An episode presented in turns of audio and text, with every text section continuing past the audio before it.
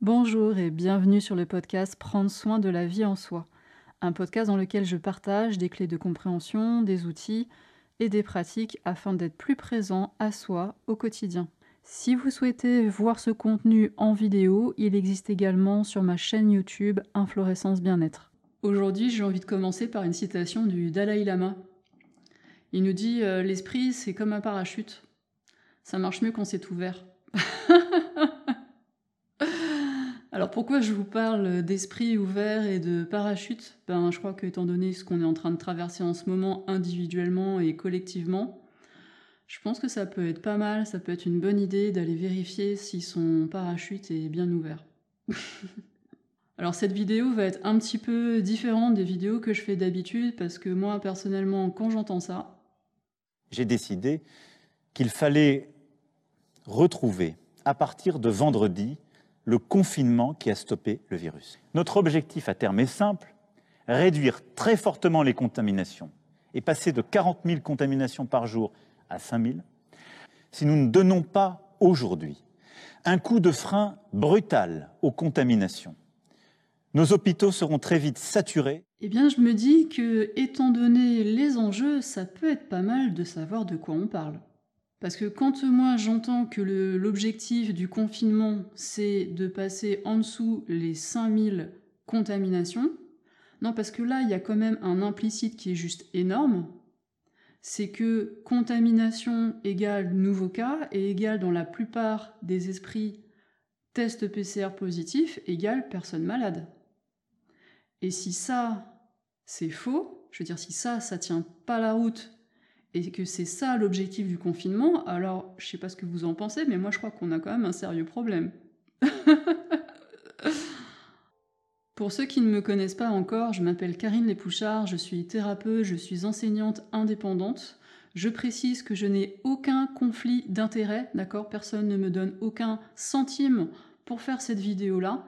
Et comme le dit le docteur euh, Louis Fouché, qui est réanimateur à Marseille, c'est effectivement la première question que je vous invite à vous poser quand qui que ce soit euh, prétend vous donner des informations, que ce soit des médias, que ce soit des scientifiques, que ce soit des médecins, que ce soit des politiques, qui que ce soit, et même certaines chaînes YouTube, regardez bien où sont les conflits d'intérêts.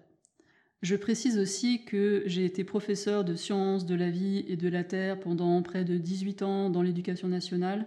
J'ai une maîtrise de biologie cellulaire et de physiologie de l'Université de Paris-Jussieu. Donc je sais ce que c'est un test PCR, une PCR, je sais raisonner à partir des chiffres, à partir des tableaux, à partir des graphiques. Et les faits dont je vais vous parler dans cette vidéo sont tous sourcés. D'accord? Donc je vous mets les liens dans la description de cette vidéo. Alors qu'est-ce que c'est qu'un test PCR Je vous prononce en français pour que ce soit plus facile à comprendre. P c'est polymérase, c'est le nom d'une substance chimique qu'on appelle une enzyme dont on va reparler après. C pour chaîne et R réaction. Donc en fait, c'est un ensemble de réactions en chaîne qui vont utiliser une enzyme qu'on appelle une polymérase. Ce test, il peut être soit positif, soit négatif. Que signifie un test PCR positif? On cherche un fragment de matériel génétique du virus on fait un prélèvement donc au fond des sinus de la personne. Déjà là d'ailleurs, on peut peut-être se poser la question en passant parce qu'on nous impose quand même de mettre un masque toute la journée pour éviter que des postillons, notamment contenant du virus, puissent aller contaminer d'autres personnes. Donc ça veut bien dire que dans la salive déjà il y a du virus. Et là, on va aller chercher au fond des sinus, près de la barrière hémato-encéphalique, hein, euh, pas très très loin du cerveau, Bon, là déjà, on sait que c'est pas très confortable, hein, euh, pas très euh, agréable. Déjà, on peut se poser des questions et en plus, on fait ça à des enfants. Ce virus, c'est un peu comme une boîte qui contient du matériel génétique qu'on appelle de l'ARN. Donc le test PCR, il fait quoi? Eh bien en fait, on va chercher à détecter si dans le prélèvement qu'on a réalisé, est-ce qu'il y a des fragments et je dis bien des fragments, on ne cherche pas le virus en entier, le matériel génétique en entier, on a sélectionné certains fragments, et ce sont ces fragments-là que l'on va rechercher dans le prélèvement. Un peu comme si on allait à la pêche, hein, on a fabriqué un hameçon, et on va, dans le prélèvement qu'on a réalisé, chercher avec l'hameçon, voir si on arrive à pêcher des fragments de ce matériel génétique. C'est là qu'intervient cette polymérase, cette enzyme dont je vous ai parlé tout à l'heure, qui va faire se multiplier cette quantité de matériel génétique pour qu'on puisse la détecter, pour qu'elle soit présente en quantité suffisante. Donc on fait ce qu'on appelle des cycles, et à chaque cycle, on va amplifier la quantité de matériel génétique. C'est une amplification exponentielle. Là, il y a une question tout de suite à se poser, puisqu'on va amplifier cette quantité de matériel génétique, ben, jusqu'où on va? Comment on sait si la quantité que l'on a détectée correspond à une toute petite quantité ou à une grande quantité de virus. Parce qu'il y a quand même quelque chose, à mon sens, qui est important d'avoir bien en tête, c'est qu'est-ce que c'est qu'une infection? Qu'est-ce que ça veut dire qu'on est en train de vivre une infection? Hein, Une infection, ça veut dire qu'on a un microbe, un virus ou une bactérie qui est en train ou un champignon, qui est en train de se multiplier en très très grande quantité dans l'organisme. Donc si on a du matériel génétique présent en très petite quantité dans notre organisme, ça peut être des résidus de virus suite à une infection qu'on a eue il y a plusieurs semaines, voire plusieurs mois, et ça ne veut pas forcément dire que là, tout de suite maintenant, on est en train de faire une infection, et encore moins qu'on est contagieux. Si par contre, il y a du matériel génétique présent en très grande quantité, c'est important de pouvoir le détecter et de pouvoir le savoir, parce que ça veut dire qu'on est en train de faire une infection et que peut-être là, pour le coup, on est contagieux. On indique actuellement que pour avoir une bonne corrélation entre un test positif et la présence réelle d'une infection, il faudrait faire un nombre de cycles compris entre 20 et 25, donc un CT entre 20 et 25. L'OMS recommande de ne pas dépasser les 30 cycles, c'est l'OMS. Parce que au-delà de 30 cycles, justement avec ces amplifications exponentielles, on en vient à amplifier tout et n'importe quoi et on ne sait plus vraiment ce qu'on est en train de détecter. Et de toute façon, comme je vous le disais, on va détecter des quantités de matériel génétique qui sont mais tellement infimes qu'en plus ça correspond même pas à une infection. Est-ce que vous savez quel est le nombre de cycles qu'utilisent la plupart des laboratoires français actuellement? On est le plus souvent entre 45 et 50 cycles. 45 à 50 cycles. On est bien au-delà des recommandations de l'OMS. Donc vous voyez, là, quand vous êtes testé positif dans ces conditions-là, mais ça ne veut plus rien dire, ça n'a aucun sens. En Allemagne, le nombre de cycles est aux alentours de 25 en général. Il n'y a aucune harmonisation entre les différents pays sur le nombre de cycles. Et donc là, peut-être vous allez mieux comprendre les cartes hein, du nombre de nouveaux cas avec ces couleurs différentes en fonction des pays. Donc ces différences, ça correspond justement aux conditions de PSR qui sont pas du tout harmonisées, mais y compris à l'intérieur d'un même pays comme la France. Il y a des laboratoires qui ont des nombres de cycles avec des sensibilités différentes. Et il n'y a pas non plus aucune directive pour que le nombre de cycles soit indiqué sur la feuille du test.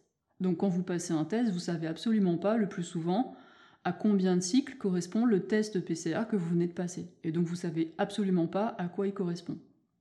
Donc vous pouvez très bien être positif en ayant une très grande quantité de matériel génétique et là vous êtes contagieux et là vous êtes dans une infection et c'est important que ce soit pris en charge surtout si vous avez de nombreux facteurs de comorbidité, si vous êtes une personne âgée, si vous êtes diabétique, si vous faites de l'hypertension, si vous êtes immunodéprimé, si vous avez un cancer, etc.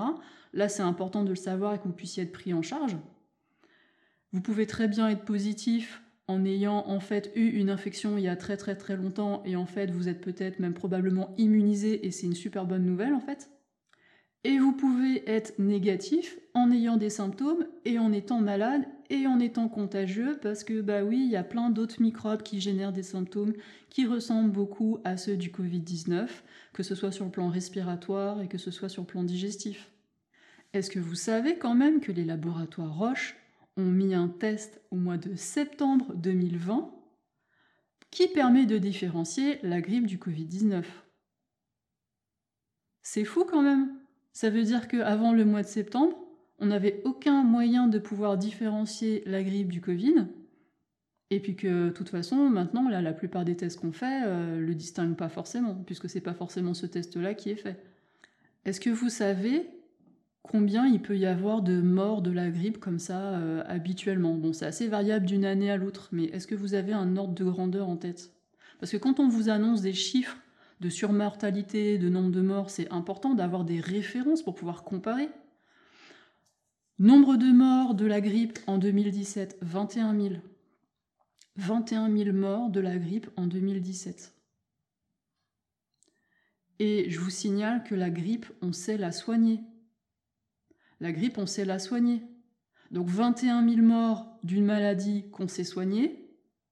Et là, vous pouvez mettre en corrélation avec les plus de 35 euh, 000 morts d'une maladie qu'on n'a pas soignée. Hein, vous connaissez les 3D Domicile, dodo, doliprane. C'est comme ça qu'on a soigné dans plein plein d'hôpitaux le Covid-19. Donc oui, effectivement, ça fait plus de morts hein, quand on ne soigne pas les gens. Alors après, il y a quand même un autre aspect sur lequel j'ai envie de revenir avec vous, c'est que de bien avoir en tête que n'importe quel test, et c'est normal, a un taux d'efficacité et donc un taux d'erreur. Est-ce que vous avez une idée du taux de fiabilité ou d'efficacité du test PCR Tout ça, je vous mets les sources en dessous. Hein. Le taux de fiabilité du test PCR, déjà en fonction des sources, on ne trouve pas la même. Le taux de fiabilité le plus pessimiste que j'ai trouvé autour de 80%. Ça fait quand même un taux d'erreur de 20% le taux de fiabilité le plus optimiste que j'ai trouvé était de 98%. Ça fait quand même un taux d'erreur de 2%. Donc là, il y a un petit calcul qui me paraît intéressant à faire quand on entend ça. Après tout, nous réalisons 1,9 million de tests par semaine. Nous sommes l'un des meilleurs pays d'Europe aujourd'hui en la matière. Wouhou, champion du monde du nombre de tests. Alors, petit calcul, 1,9 million de tests par semaine. Ça fait combien en gros de tests par jour? Allez, j'arrondis, on va dire 270 000 tests par jour. Ok? On va prendre l'hypothèse du taux d'erreur le plus, voilà, le plus bas. 2% de 270 000, ça fait combien? 5400. Tiens, tiens, on n'est pas loin des 5000. C'était pas l'objectif du confinement de descendre en dessous des 5000, donc ça veut dire qu'en gros, l'objectif du confinement, c'est de descendre en dessous du nombre de cas positifs, encore mieux que le taux d'erreur le plus optimiste. 3% du taux d'erreur, ce qui est complètement raisonnable, 3% hein. de taux d'erreur sur 270 000, ça fait combien de cas positifs? Ça fait un peu plus de 8000 cas positifs.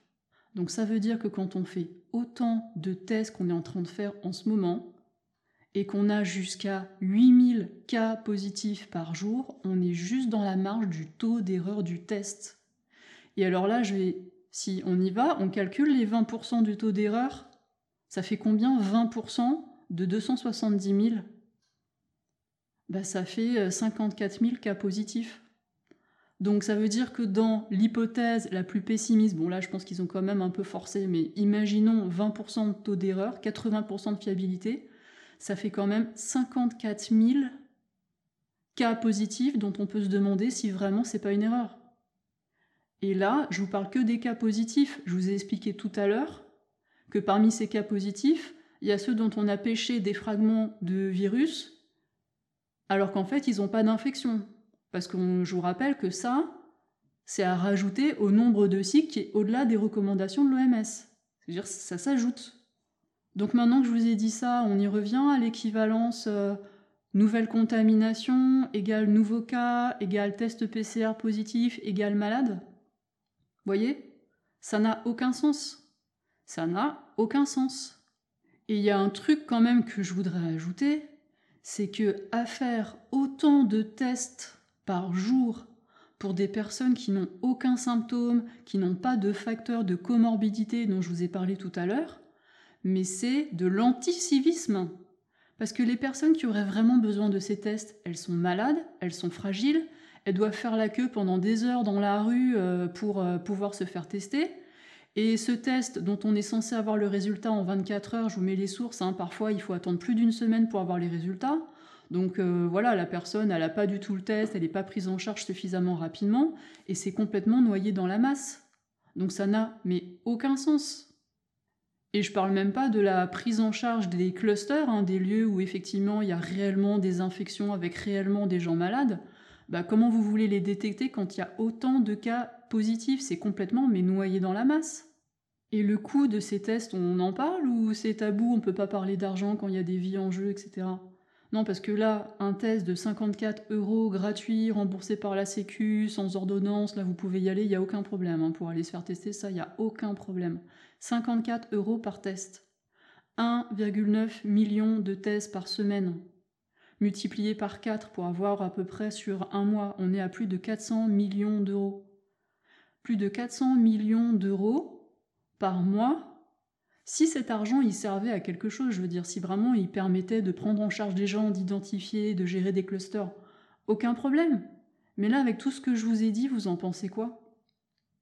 Et cet argent, qui c'est qui va le rembourser après? Enfin, je veux dire, ça va être financé comment au final? Donc pour conclure cette vidéo, j'ai envie de revenir à cette citation du Dalai Lama. L'esprit, c'est comme un parachute, ça marche mieux quand il est ouvert. Est-ce que votre parachute est bien ouvert? Qu'est-ce qui fait qu'on ferme ce parachute là Qu'est-ce qui fait que notre esprit se ferme?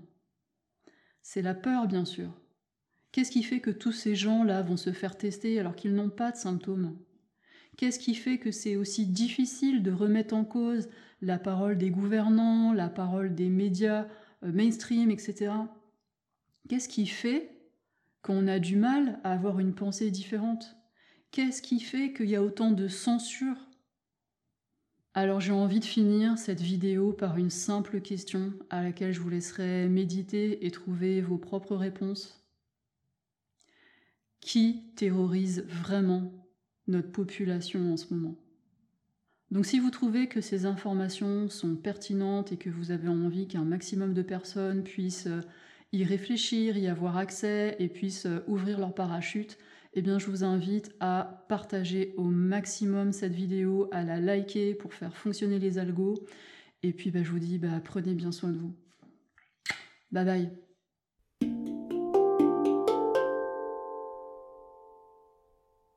Merci d'avoir écouté cet épisode. Si ce contenu a résonné pour vous et que vous avez envie de soutenir sa diffusion, je vous invite à laisser une évaluation ou un pouce levé selon la plateforme de votre choix. Vous pouvez aussi partager cet épisode dans les réseaux sociaux.